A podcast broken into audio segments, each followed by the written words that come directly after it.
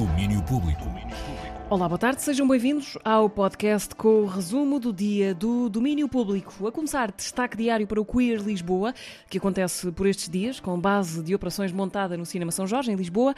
João Ferreira, o diretor do Queer, dá-nos algumas pistas para facilitar o trabalho para hoje. Vamos ter um, um filme de temática trans, logo à noite, um filme norte-americano que é o, o Mutt, uma produção bastante, bastante surpreendente e que é, e é muito o espelho também da, da luta da, da comunidade trans para ver as suas histórias contadas uh, no ecrã e contadas uh, pela própria comunidade e pelos, pelos seus próprios criadores. Just having drinks with Outro grande destaque para hoje vai ser o, o documentário Oliver Sacks, His Own Life.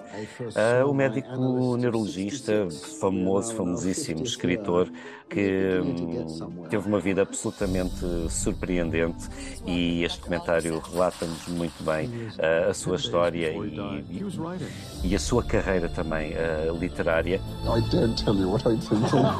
People think he's saying, look at the others. He's not saying that. He's saying, look at us. Filme Oliver Sacks, His Own Life passa às sete e meia da tarde no Cinema São Jorge. É seguido por uma conversa com os neurologistas Pedro Cabral e Bruno Maia, uma conversa moderada pela médica Maria José Campos. A sessão tem entrada gratuita. Mais logo há também uma sessão de curtas ao fim da tarde e também para hoje Out of Uganda, um documentário sobre perseguições à comunidade LGBT no Uganda. Entretanto, tudo apostos para mais um mil. O festival regressa ao Cais de Sodré, em Lisboa, com uma série de concertos de bandas que são grandes descobertas ou grandes confirmações de grandes talentos. Há também um programa de conferências onde se discute o universo da indústria musical e da cultura. Nós vamos lá estar a partir de amanhã e durante três dias. A Antena 3 está no Festival Mil, com intervenções em direto a começar durante a tarde. Hoje também notícia das lutas laborais que por estes dias vão movimentando o mundo do cinema e do audiovisual nos Estados Unidos e que nos últimos meses paralisaram uma parte da indústria. O Sindicato de Argumentistas dos Estados Unidos e as empresas de entretenimento chegaram a um acordo provisório que pode pôr fim à greve que se prolonga há vários meses. O acordo inclui aumento dos ordenados, mais proteção aos autores em relação ao uso da inteligência artificial. Ainda não foi aprovado, pode estar para muito breve, mas mesmo que seja, isso não quer dizer que as coisas voltem imediatamente ao normal, porque os atores ainda continuam em greve. Entretanto, hoje mesmo, o Sindicato dos Atores começa a negociar com as empresas de videojogos. As reivindicações andam à volta dos mesmos tópicos: aumentos salariais, proteção dos direitos de autor.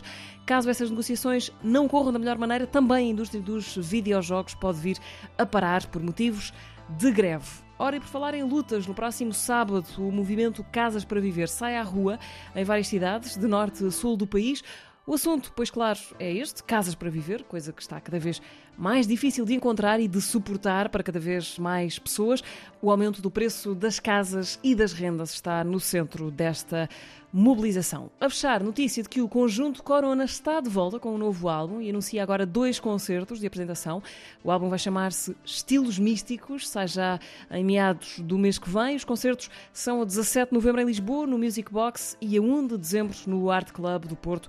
Dois concertos do Conjunto Corona com o apoio da Antena 3. O domínio público regressa à Antena amanhã, a partir das 11 da manhã e à meia da tarde. Contem com este resumo, podcast com as principais notícias do dia. Até lá. Domínio Público.